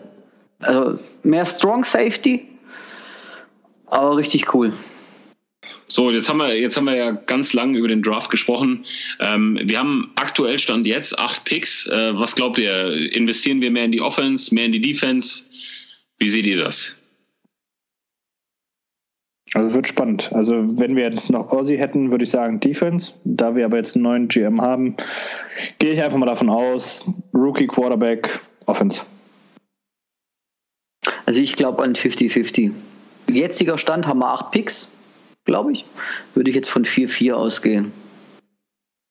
Ein O-Liner, ja, Running Back, Right Receiver, ja, Tight End. Genau. Ja. Ja, ich könnte ich könnt mir das, also wenn, wenn, wenn wir nicht zurücktraden, was ich aber nach wie vor wirklich sehr, sehr stark glaube, dann, ähm, dann werden wir 4-4 ähm, machen. Also ich glaube auch, dann wird sich das halbwegs verteilen. Das könnte ich mir jedenfalls sehr gut vorstellen. Ja, und äh, um das ganze Thema Draft mal abzuschließen, äh, wir haben ja auch äh, über die Social-Media-Kanäle ein paar Anfragen bekommen, insbesondere auch eine ähm, zum Thema, wie sieht unsere aktuelle Cap-Situation aus? Also Stand Pre-Draft, aber da sind äh, noch die ganzen Modifikationen. Es ist zu erwarten, dass Marshall Yanders Contract noch ein bisschen angepasst wird. Die sind noch nicht mit drin, haben wir knapp 14 Millionen. Ähm, dann ist es ein bisschen kompliziert. Also mit, den, mit dem Draft Cap ähm, für, also was haben wir für den Draft übrig, was können wir dafür ausgeben, das ist sehr, sehr komplex. Komplex, wer sich da mal äh, zu informieren möchte im Regelbuch, Regel 51, ähm, ist nicht ganz so einfach, aber im Endeffekt ist es so, dass wir durch den Draft etwa zweieinhalb Millionen Hit bekommen nochmal auf die Summe. Also das heißt, dann sind es nur noch elfeinhalb Millionen. Das wird so ungefähr nach dem Draft das sein, was wir noch an Cap offen haben für diese Saison. Das mal um so, um so das mal zusammenzufassen. Ähm, wen das ein bisschen ähm, näher interessiert oder wer, wer sagt, oh, das äh, finde ich total spannend, der kann sich darüber auch bei russellstreetreport.com mal noch informieren. Die Jungs haben sehr interessanten Artikel zu dem Thema noch rausgehauen. Ähm, Wenn es euch wirklich ganz äh, arg interessiert, dann können wir dem gerne auch nochmal einen größeren Rahmen widmen in der nächsten Folge. Ähm, das würde jetzt den Rahmen auf jeden Fall sprengen. Ähm, apropos nächste Folge, wir haben es nicht übersehen. Wir haben auch noch eine Anfrage bekommen zum Thema ähm, neuer OC. Wie ist der so? Was können wir erwarten? Ähm, wir haben uns überlegt, dass wir zu dem Thema oder vielmehr, dass wir dem Thema einen größeren Rahmen widmen wollen und das werden wir dann irgendwann in einer der kommenden Folgen nach dem Draft machen, dass wir über unseren neuen Offensive Coordinator nochmal sprechen. Was hat er in der Vergangenheit gemacht? Was erwarten wir uns von ihm? Wie sieht unser Spiel aus? Und das werden wir dann nochmal aufarbeiten, dann in einer der kommenden Folgen. Ja, das war's dann eigentlich schon. Ähm, von uns für diese Woche. Ähm, wir sind natürlich auch äh, für euch dann beim Draft live dabei. Also wir werden uns die Donner den Donnerstagabend beziehungsweise die Donnerstagnacht um die Ohren schlagen, euch das nochmal äh, für euch das angucken. Und ich denke mal, es gibt dann auch gleich direkt äh, im Anschluss an den Draft nochmal von uns einen Podcast nächste Woche. Ich hoffe, das kriegen wir so hin. Ja, und das war's dann eigentlich von uns. Vielen herzlichen Dank. Jo, macht's gut, Leute. Habt eine schöne Draft Night. Sauber und wenn ihr es bis hierhin geschafft habt, seid ihr die wahren Champs in diesem Sinne. Bis zum nächsten Mal. Ciao. Ciao.